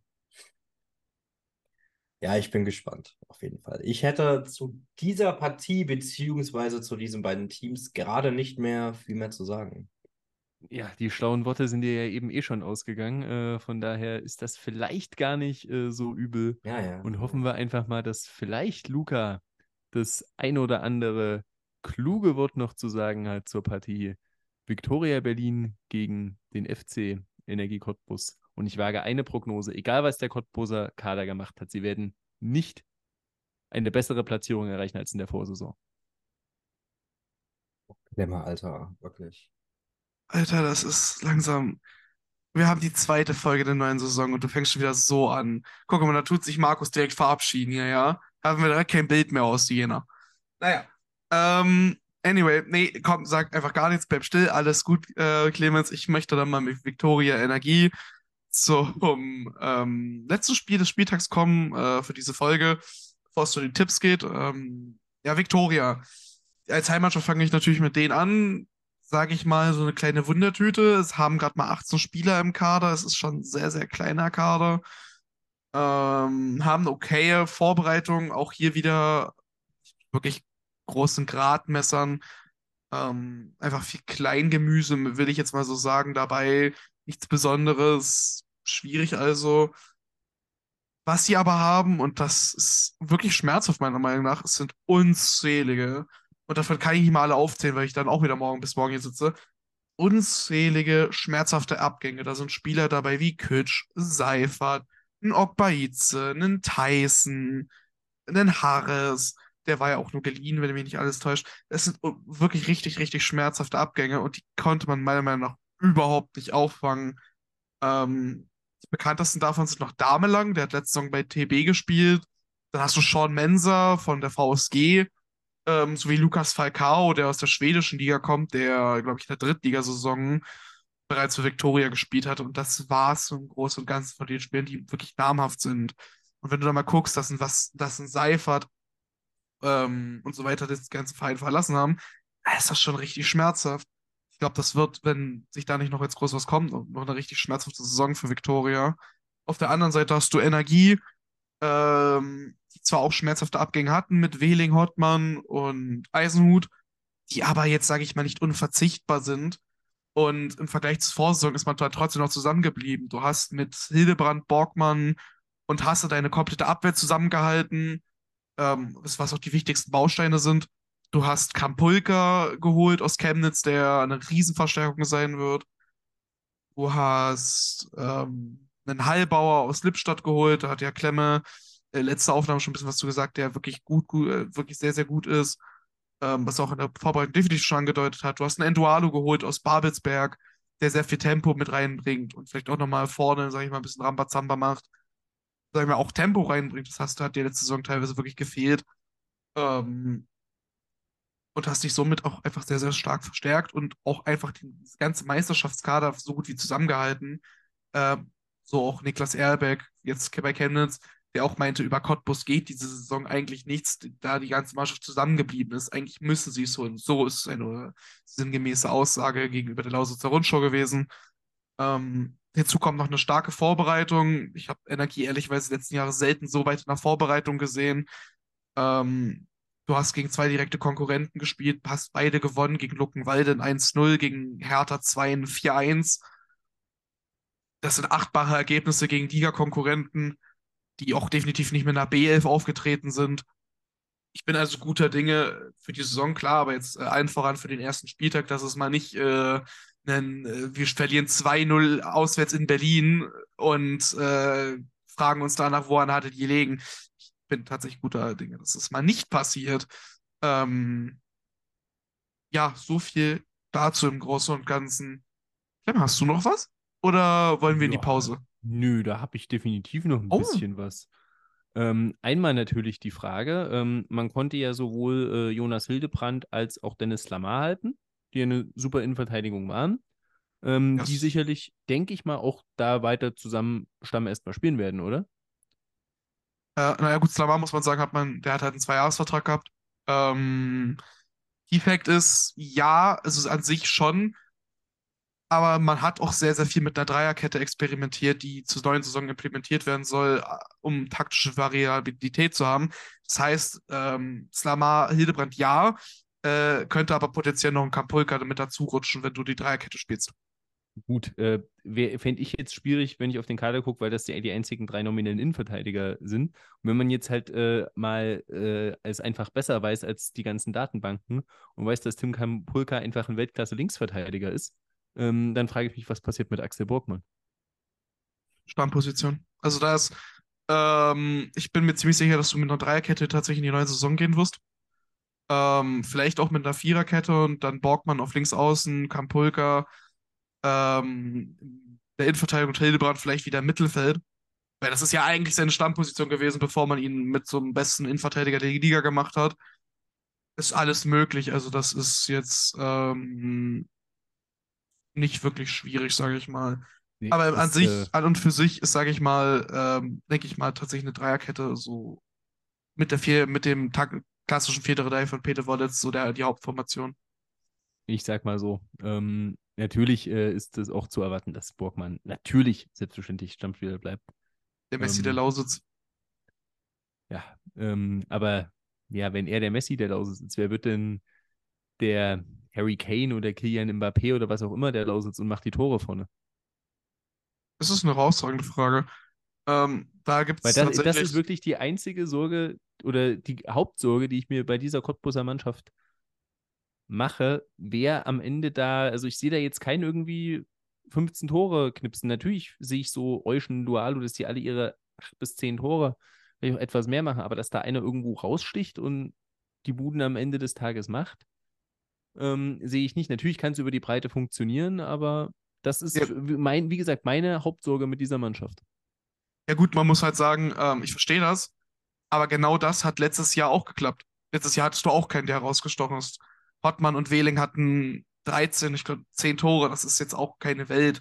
Das ist jetzt, ähm, deswegen sage ich ja, die sind auffangbar. An sich hast du aber recht. Ähm, mit Heike hast du jemanden, der in der Vorbereitung sehr, sehr gut gespielt hat, der aber letzte Saison sehr viel mit Verletzungen ausgefallen ist. Da wird man jetzt schauen müssen, wie es in der Liga läuft.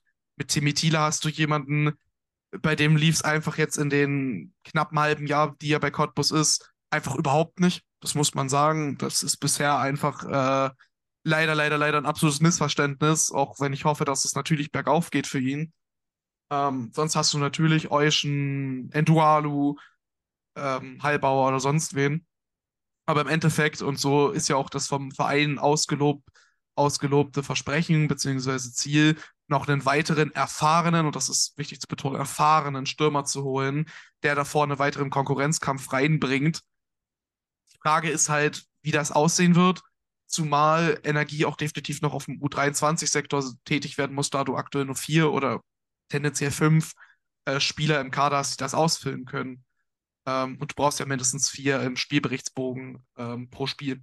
Ist also alles ein bisschen schwierig. Wird sich zeigen. Äh, Im Endeffekt wird Energie aber definitiv, und da bin ich mir sehr sicher, bis zum Ende der Transferphase noch was machen. Das wurde auch schon so ein bisschen angeteasert von Vereinsseite aus. Ja, das ist natürlich äh, auch äh, Fakt, äh, dass die Transferperiode für Spieler, die irgendwo unter Vertrag stehen, noch fünf Wochen offen hat und potenziell vereinslose Spieler ja auch noch dann jederzeit unterschreiben dürfen, wenn irgendwo Bedarf besteht. Habe heute übrigens nochmal geguckt, Hottmann und Wehling, da sieht es aus nach Regensburg und Elversberg momentan. Also in Cottbus bleiben werden die auf keinen Fall. Da, also da müsste schon sehr viel passieren, wenn es da noch so eine Nummer zurückgibt, weil die ein, äh, wenn nicht sogar zwei Ligen höher dann am Ende spielen werden. Aber ja, sind wir sehr gespannt. Ähm, und vor allem, wo ich sehr gespannt bin, ist, was wir tippen. Ob wir jetzt Vogelwild auseinanderliegen an dem ersten Spieltag oder ob wir ähm, wieder in trauter Einsamkeit tippen, wie wir es aus Teilen der letzten Saison schon kennen. Ich bin sehr gespannt und ihr könnt es auch sein. Und gleich wissen wir mehr. Und damit ist es wieder soweit. Wir tippen. Und wir tippen auf den ersten Spieltag.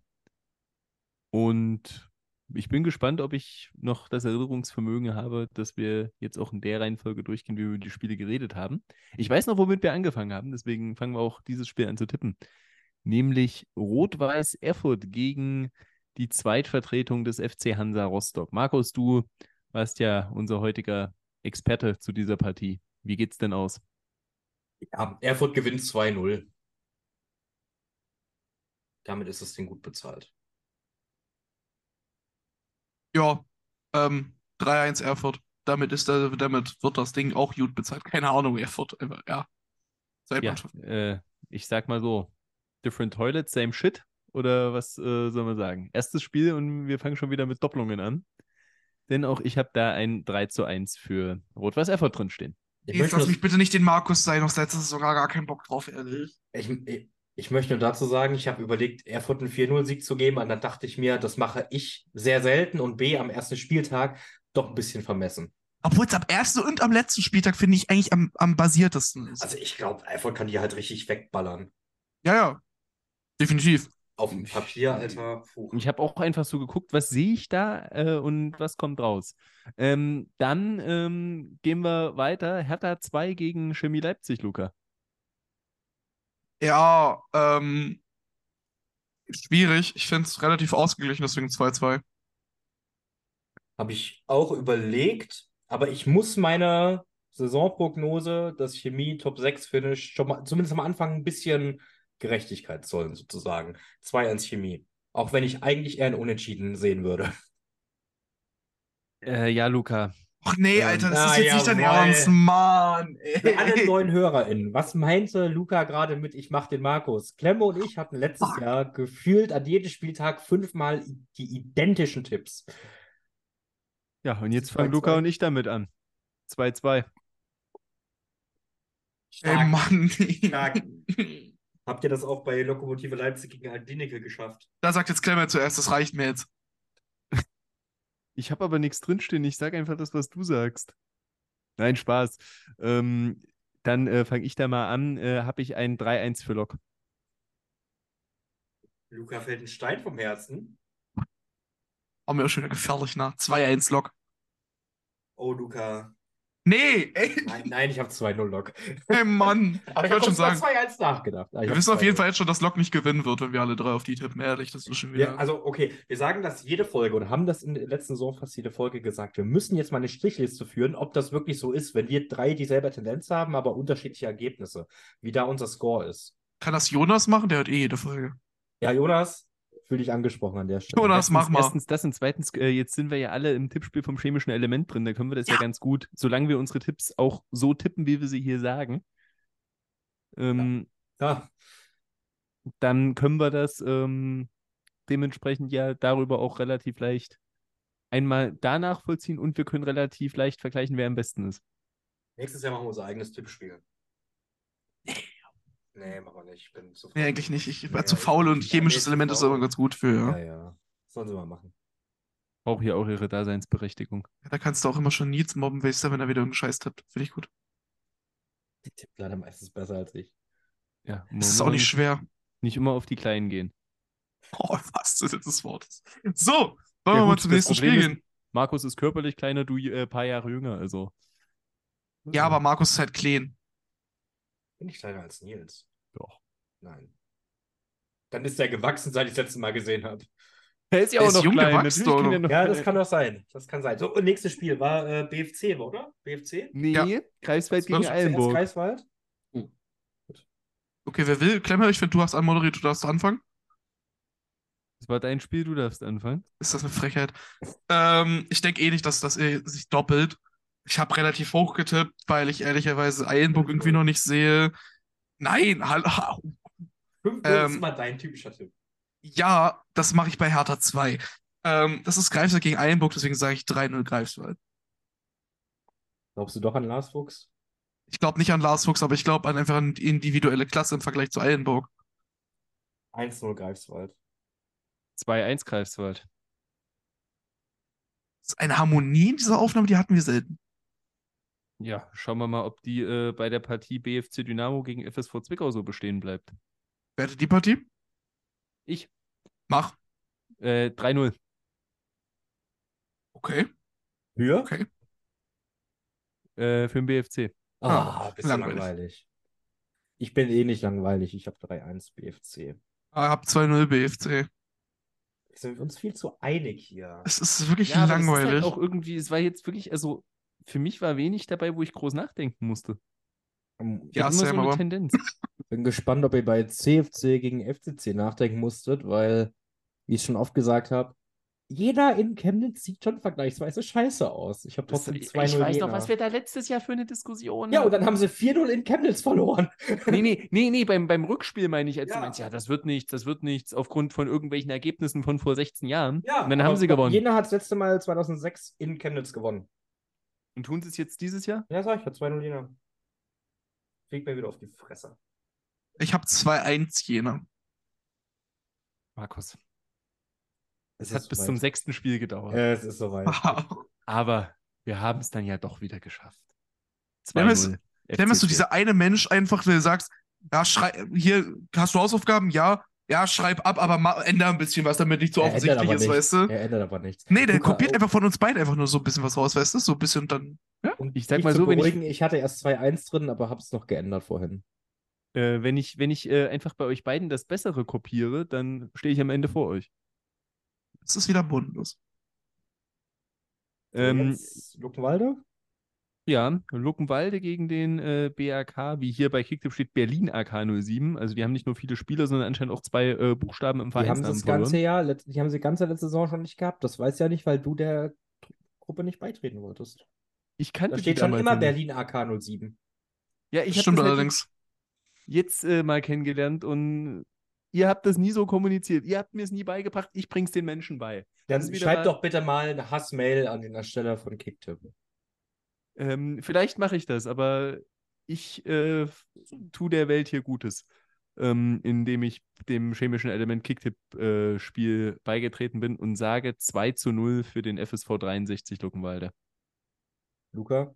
Den nächsten Tipp, den ich nicht mit der Klemme gemeinsam habe, sehr schön. 1-0 Luckenwalde. 1-1. Hä? Was, was rauchst du? Ich habe doch gesagt, ich habe ein Unentschieden getippt. Ja, aber doch nicht da. Also ich habe auch gesagt, ich habe auch einen Unentschieden, aber also ich weiß nicht, wie man hier irgendwas außer Hertha äh, Außer Hertha, außer tippen Hertha kann. tippen kann. Ja, Klemmer, wie kann man hier irgendwas außer Hertha tippen? Was? Indem man was von Fußball versteht und Chemie nicht auf 6 hat. Was willst du Chemie auf Hertha neun bei ist besser. Gegen Berliner AK? Ja, sorry, Berliner AK. Berlin AK 07. Ja, was denn? Lass doch mal, lass doch mal ein bisschen. Ja, aber ich hab Alter, nee. umsonst Junge, Ber 14 der, Berliner so AK, der Berlin AK hat irgendwie zwei Spieler im Kader, Alter. Ja, und bei Luckenwalde ist Daniel Die Becker. tun ihren Athletiktrainer, die tun da Volker Philipp Ulic schon mal spontan heute sich verletzt aufbieten. vor ein paar Tagen bei dem Turnier in Luckenwalde. Der muss ins? Krankenhaus gebracht werden. Wer? Till Plumpe. Stimmt, stimmt. Also ohne Till Plumpe. Tja. Aha. Stimmt, äh, gut, dass du es erwähnst. Das wollte ich eigentlich in der Folge unterbringen, als ich es gelesen habe. Ja. Ähm, da gratuliere ich nämlich ähm, dem Zu seiner Material Verletzung, ne? Du der grat- Tore gratulierst- im Mhm. Werner Seelenbinder Stadion, ähm, dass sie etwas verschont werden. Und natürlich gute Besserung an Till Plumpe. Ich dachte Wow, wirklich kurz, ich dachte wow. wirklich kurz, Klemme sagt jetzt irgendwie äh, herzlichen Glückwunsch Till Plumpe zu seiner Verletzung, nachdem er letztes Auf- Aufnahme schon irgendwelche Feine in die Insolvenz geredet hat, weißt du? Herr Klemmer macht sich wirklich keine Freunde in Staffel 2. Nee, ehrlich nicht. Der ist nicht da hier, um Freunde zu finden, das muss man ganz klar sagen. Ich sag mal so, ich gucke jetzt wenig Netflix oder sowas, aber gibt es nicht immer so dieser Charakter, der sich da ändert, der so eine 180-Grad-Wendung macht, von gut zu böse, von böse Ja, dieser? Villain-Arc hast du einfach aktuell, so keine Ahnung, weiß ja auch nicht, was bei dir los ist. Das stimmt. Ähm, Ähm, in gut. äh, Staffel 3 bin ich dann vielleicht wieder nett. Ähm, Mal gucken, ob du da noch dabei bist oder ob ich dich gekickt habe, Kappa. Er schreit wieder aggressiv Cut. So. Ähm, cutten wir mal nach Potsdam. Babelsberg gegen Meuselwitz. Ich habe ein 2 zu 1 für Babelsberg. Boah, Alter, Markus. Let's fucking go, Luca. 2-1 Babelsberg. Oh, Mann. Also wer kopiert jetzt hier wen? Und dann bin ich ja plötzlich der im Individuelle mit du bist immer noch die 2-0 Copycat. Immer noch die Copycat. Mit meinem 2-0 für Babelsberg. Ja. Gut, 2 original. 2-1, 2-1, 2-1, 2-1, 2-0 für Babelsberg. Haben wir das abgehakt. Viktoria gegen Energie. Ähm, habe ich jetzt mal die Über Über- Überleitung übernommen. Finde ich mal gut. Ähm, 3-1 Energie. Oh nein. Haben wir alle 3-1? Markus. Dann machst du auch 3-1, ich nämlich Ja. auch. Yes! Das ist doch schön. Wir haben doch ein Spiel, wo wir alle das gleiche Also haben. jetzt, wo ich hier so ein 3-1 eingetippt, das war jetzt das letzte Spiel, ich erwartet habe, dass wir das wirklich exakt gleich haben. Das ich dachte, war- wäre ich jetzt allein, ihr habt irgendwas 2-0, 3-0, irgendwas. Das war auch wieder so ein Ding wie bei Erfurt, wo ich dachte, die können die auch 4-0 ballern. Aber ich will den Disrespect nicht an Spieltag 1 raushauen und ich mache solche Tipps ja eh ungern. Vor allem nicht an Semi Keskin. Der, der hat keinen Disrespect verdient, der Mann. Wo hatten wir jetzt große Diskrepanzen insgesamt bei Luckenwalde? Berliner AK hat ihren Sieg, ich hatte also Heimsieg. Ja, auch groß? Dispan. Du hattest, dein, du, du hattest dein Unentschieden bei Luckenwalde BRK. Ja, ja, das meine Und ich wir auch. hatten unser Unentschieden bei Hertha Chemie. Und sonst Aber das war's, jetzt hatten wir überall den Genau. gleichen Sieger oder so. Das ist ja, bodenlos. wirklich Gleiche Tendenz. Ja, also es wird eh nicht so kommen, weil ein Unentschieden ist ein bisschen mau, also ein bisschen wenig, glaube ich. Ja, da wird safe Da ein wird- Unentschieden und dann wird auf einmal, keine Ahnung, der FC Heidenburg groß auftrumpfen und 3-0 gegen Greifswald gewinnen. So. Deswegen habe ich auch nur 1 zu Greifswald. Also das weiß ich nicht. Irgendeine Ja, Überraschung das ist auch wird's eher geben. eng, ne? Irgendeine Überraschung wird es irgendwo geben. So. Ich, ich sehe schon Jena wieder in Chemnitz straucheln, wirklich. In Chemnitz. Da will man nicht hin, da fährst du ohne Punkte hin. Ich muss arbeiten, ich kann eh nicht hinfahren. Vielleicht ganz gut. Mal sehen. Ja, ähm, dann würde ich mal sagen, es ist äh, schon relativ spät am Abend. Wir müssen alle morgen arbeiten. Ähm, und ich darf die Folge noch cutten. Enjoy. Ähm, moderieren wir hier mal ab. Ähm, und äh, der Abgesang unserer Folge ist ja jetzt anders als in der ersten Staffel, denn wir haben Instagram.